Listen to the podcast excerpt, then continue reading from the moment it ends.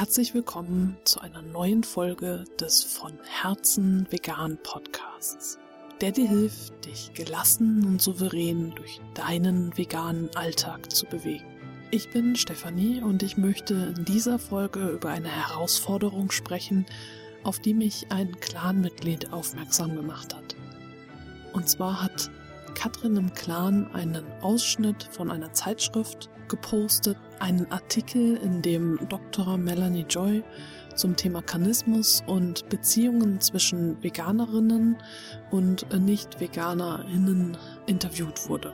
Ich habe diesen Artikel durchgelesen und Katrin hat mich dann auf etwas aufmerksam gemacht, was sie besonders daran gestört hat an diesem Artikel, obwohl es sonst eigentlich ein sehr schönes Interview ist schwingt dort aber doch dann die Sicht des Nicht-Veganers, der Nicht-Veganerin mit. Und damit du dir auch davon ein Bild machen kannst, werde ich jetzt zwei Absätze aus diesem Artikel vorlesen. Der Artikel hat den Titel Eine unmögliche Beziehung und der erste Absatz lautet wie folgt. Maria geht's nicht gut. Sie ist wütend. Auf ihre Mutter, ihren Bruder, ihren Mann, ein wenig auch auf sich selbst. Und das alles wegen eines Stücks Butter. Ihre Mutter hatte sich geweigert, dem Kartoffelbrei Margarine statt Butter unterzurühren, obwohl sie weiß, dass Maria Veganerin ist.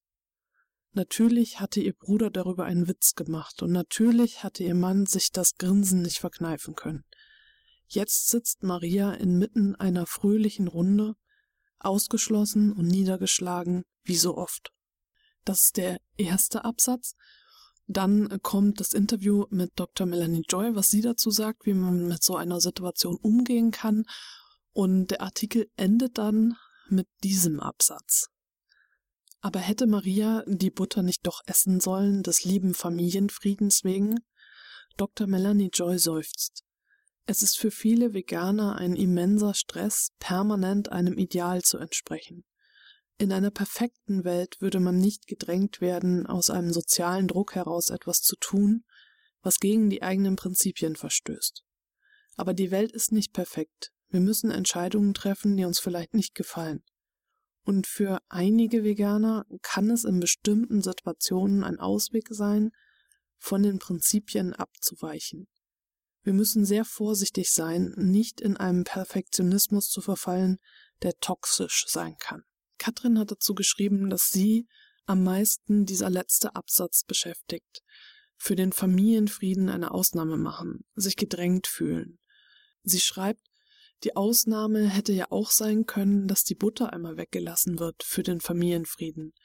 Also wird eine Ausnahme machen nur von einer Seite verlangt. Ich persönlich finde natürlich auch, dass etwas zu essen, was man nicht mag, mehr Ausnahme erfordert, als etwas wegzulassen. Hier prallen also ganz natürlicherweise wieder zwei Sichten aufeinander, die der Veganerinnen und die der Nicht-Veganerinnen. Und der Artikel ist ganz klar aus Sicht eines Nicht-Veganers oder einer Nicht-Veganerin geschrieben worden. Das merkt man direkt an der Wortwahl. Und so ist eben auch diese Situation, wer macht jetzt für wen eine Ausnahme, auch aus dieser Sicht geschrieben. Und meiner Meinung nach liegt es vor allem daran, dass wir als Veganer und Veganerinnen eine Minderheit darstellen. Und jede andere Minderheit kennt das auch schon, dass die Mehrheit äh, immer für sich in Anspruch nimmt, der Standard zu sein, die Norm zu sein. In diesem Fall sind also die Nicht-Veganer und Nicht-Veganerinnen die Norm. Und das bedeutet, dass von den Veganern und Veganerinnen verlangt wird, sich anzupassen. Und dass verlangt wird, dass die doch mal eine Ausnahme machen können und gar nicht erst in Betracht gezogen wird, dass man selbst auch eine Ausnahme machen könnte, sich anpassen könnte an die Minderheit. Aus meiner Sicht ist das tatsächlich ein Privilegienproblem. Die Mehrheit nimmt ihr Privileg als Mehrheit in Anspruch, übt es aus, indem gesagt wird, okay, warum kann Maria nicht einfach mal eine Ausnahme machen und die Butter essen? Warum muss die sich denn so anstellen? Dass da ganz andere Mechanismen wirken bei Maria als Veganerin, das wird einfach außer Acht gelassen, sondern es wird diese Norm dahingestellt und gesagt, okay, du als Minderheit musst dich anpassen. Und das geht eben, wie gesagt, allen Minderheiten so, dass sie immer wieder damit konfrontiert werden, dass die Mehrheit ihr Privileg ausspielt und sagt, das ist der Standard, das ist die Norm, stell dich nicht so an. Es erfordert Sensibilität und Empathie seitens der Nicht-Veganer und Nicht-Veganerinnen, sich da einzufühlen und von dieser Privilegiensichtweise abzurücken und eine neutrale Sichtweise einzunehmen und zu schauen, wo sich beide denn begegnen können. Da viele Nicht-Veganer und Nicht-Veganerinnen sich gar überhaupt nicht dessen bewusst sind, dass sie als Mehrheit ein, eine privilegierte Stellung haben, ist es schwer, ihnen das bewusst zu machen und sie zu bitten, einen neutralen Grund zu suchen. Das heißt, dass wir, solange wir als Veganer und Veganerin eine Minderheit bilden, tatsächlich leider immer in diese Rolle gepresst werden, von der Norm abzuweichen. Wir sind nicht die Norm. In Klammern, auch wenn wir das aus ökologischen und ethischen Gründen eigentlich sein sollten. Aber wir sind nicht die Norm, wir sind nur eine Minderheit und äh, dadurch ist es unsere Aufgabe, uns Privilegien zu erstreiten quasi. Wenn das nicht in deiner Natur liegt und äh, du eher Konflikten aus dem Weg gehst, wirst du wahrscheinlich auch eher dazu neigen, dann äh, wie auch immer geartete Ausnahmen zu machen oder dich anderweitig anzupassen. Wichtig ist dabei, dass du dich selbst nicht verrätst, dass du dir selbst darüber bewusst bist, was sind die Werte, die du in keinem Fall verraten kannst? Wo kannst du deinem Gegenüber entgegengehen und Kompromisse machen? Und wo gibt es einfach keine Kompromisse? Ich könnte die Butter zum Beispiel nicht essen.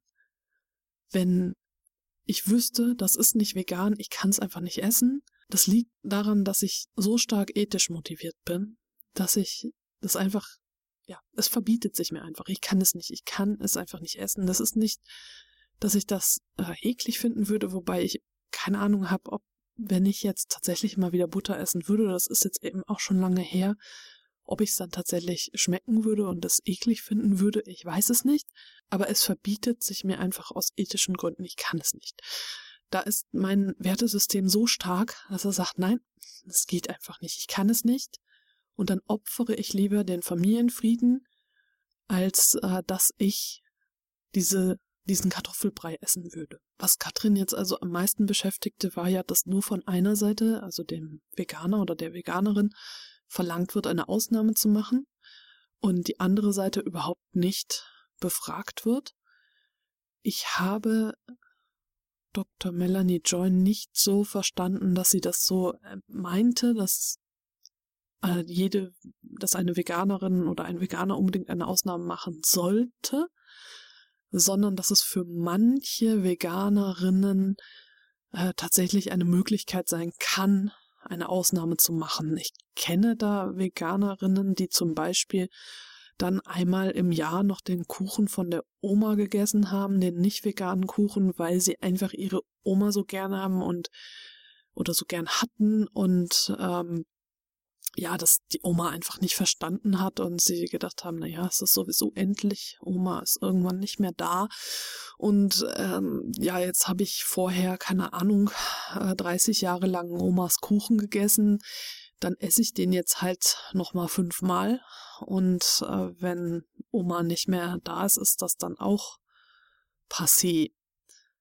Dass das so eine Ausnahme ist, die sie für sich dann so akzeptiert haben und für sich ausgehandelt haben, aber dass das nicht so ein generelles, naja, äh, mal mache ich so, mal mache ich so ist, sondern hat diese eine Ausnahme und dass sie damit eben sehr gut leben können.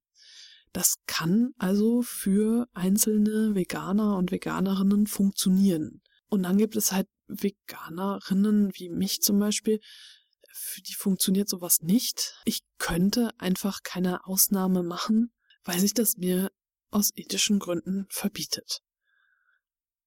Und so muss jede Veganerin, jeder Veganer für sich rausfinden, ist denn sowas überhaupt möglich, eine Ausnahme zu machen für mich?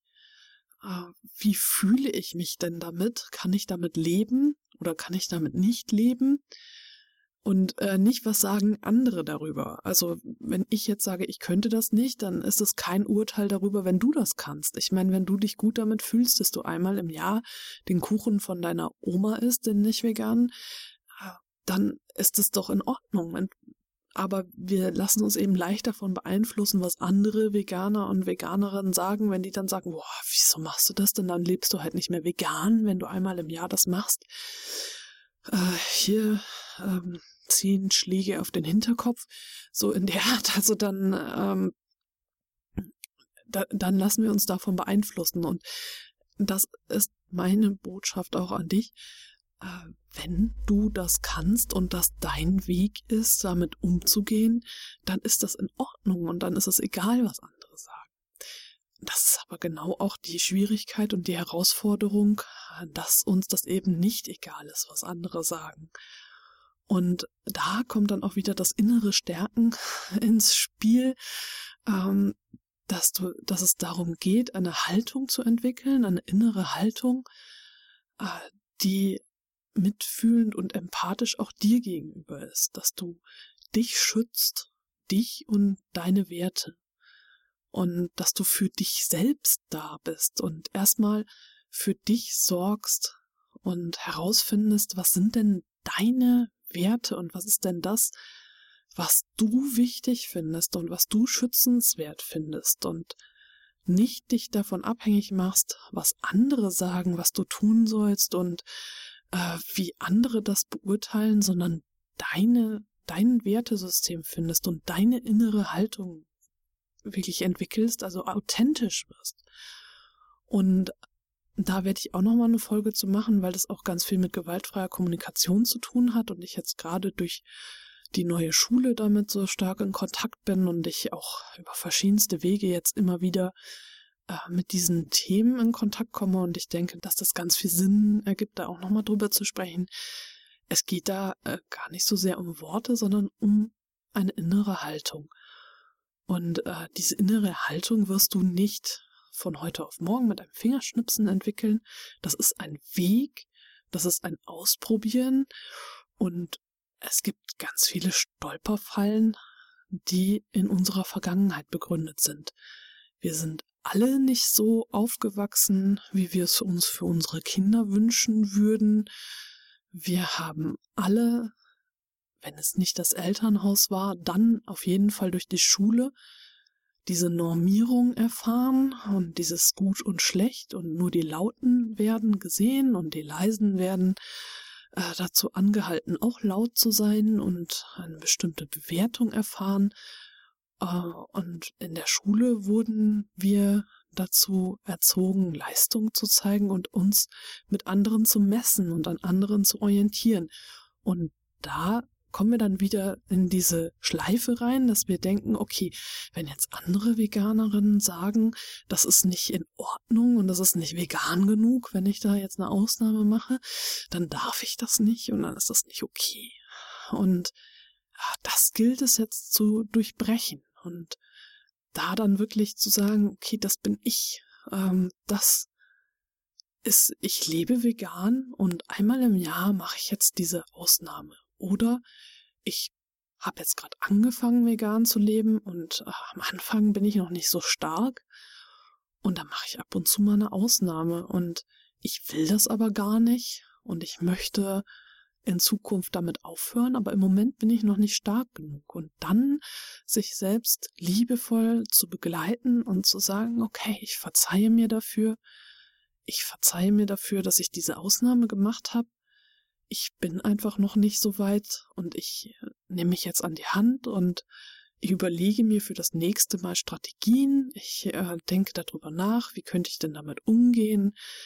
Äh, wie könnte ich es denn beim nächsten Mal anders machen, damit ich nicht wieder in diese Falle gerate, dass ich eine Ausnahme machen muss, weil ich äh, sonst äh, den Familienfrieden nicht wahren kann. Und das ist eben auch ein Teil meines gelassen veganen Masterplans, dass du da eine Blaupause quasi für dich entwickelst, wie du mit solchen Situationen umgehen kannst. Und ich finde es so wichtig, dass du individuell für dich herausfindest, wie du deinen Weg gehen kannst und wie du mit diesen ganzen Herausforderungen, die wir leider als Minderheit, als Veganerinnen und Veganer haben, wie du damit individuell passend zu deiner Persönlichkeit und zu deiner Umwelt damit umgehen kannst, welche Strategien du für dich entwickeln kannst, weil es einfach keine Standardantworten gibt auf diese Situation. Du kannst dir Beispiele anhören, Beispiele anschauen, du kannst anhören und sehen, wie andere das machen. Das ist sicherlich lehrreich und es wird dir auch helfen. Aber letztlich wirst du nur durch Ausprobieren und nur dadurch, dass du selber für dich überlegst, welche Strategien passen zu mir, herausfinden, wie du am besten mit solchen Situationen umgehst. Und äh, da ich mich jetzt hier gerade so in das Thema reingeredet habe, werde ich auf jeden Fall in der nächsten Folge auch nochmal äh, weiter über das Thema sprechen, äh, möchte es aber jetzt hierbei belassen, noch einmal zusammenfassen, warum ist das so, dass jetzt nur die eine Seite dazu genötigt wird, eine Ausnahme zu machen, aber die andere Seite nicht. Und das liegt aus meiner Sicht daran, dass wir als Veganerinnen und Veganer eine Minderheit bilden und die Minderheit immer dazu genötigt wird, Ausnahmen zu machen, weil die Mehrheit von ihrem Privileg Gebrauch macht, sich als Norm, als Standard zu sehen. Und deswegen sind wir als Minderheit die Ausnahme von dieser Norm, von diesem Standard. Und da kommt jemand der der Mehrheit angehört, gar nicht auf die Idee, dass er auch die Möglichkeit hätte, selber eine Ausnahme zu machen, sondern geht ganz selbstverständlich davon aus, dass die anderen immer diejenigen sind, die eine Ausnahme machen müssen, nämlich die Minderheiten. Du kannst es auch super äh, nochmal beobachten an anderen Minderheiten, dass wir als Standard es nicht ansehen, dass alles barrierefrei ist, zum Beispiel Restaurants oder Arztpraxen oder äh, öffentliche Einrichtungen generell, sondern äh, dass äh, Menschen, die vielleicht im Rollstuhl unterwegs sind oder blind sind oder gehörlos, dass die immer irgendwie herausfinden müssen, ob denn eine Einrichtung überhaupt barrierefrei ist und zugänglich für sie ist als Rollstuhlfahrer oder Rollstuhlfahrerin zum Beispiel herausfinden zu müssen, ob das Restaurant, in das ich gehen will, auch ein äh, rollstuhlgerechtes WC hat und eine Rampe vielleicht, dass ich da überhaupt reinkomme. Und dass das nicht der Standard ist, sondern äh, dass das ein Extra ist und eine Ausnahme sozusagen, die für die Rollstuhlfahrer und Rollstuhlfahrerinnen gemacht wird. Das ist jetzt nur ein Beispiel von vielen. Aber sobald du dich da für dieses Thema so ein bisschen sensibilisierst und äh, ja, den Fokus darauf setzt, wo gibt es überall Minderheiten und wer ist die Mehrheit, wer macht da von seinen Privilegien Gebrauch und wer nicht, äh, dann wirst du das überall sehen. Und vielleicht kannst du das ja jetzt mal in nächster Zeit einfach machen, dass du schaust, was, ähm, was für Privilegien genieße ich denn? Und äh, ja, wem, von wem verlange ich dann eine Ausnahme zu machen?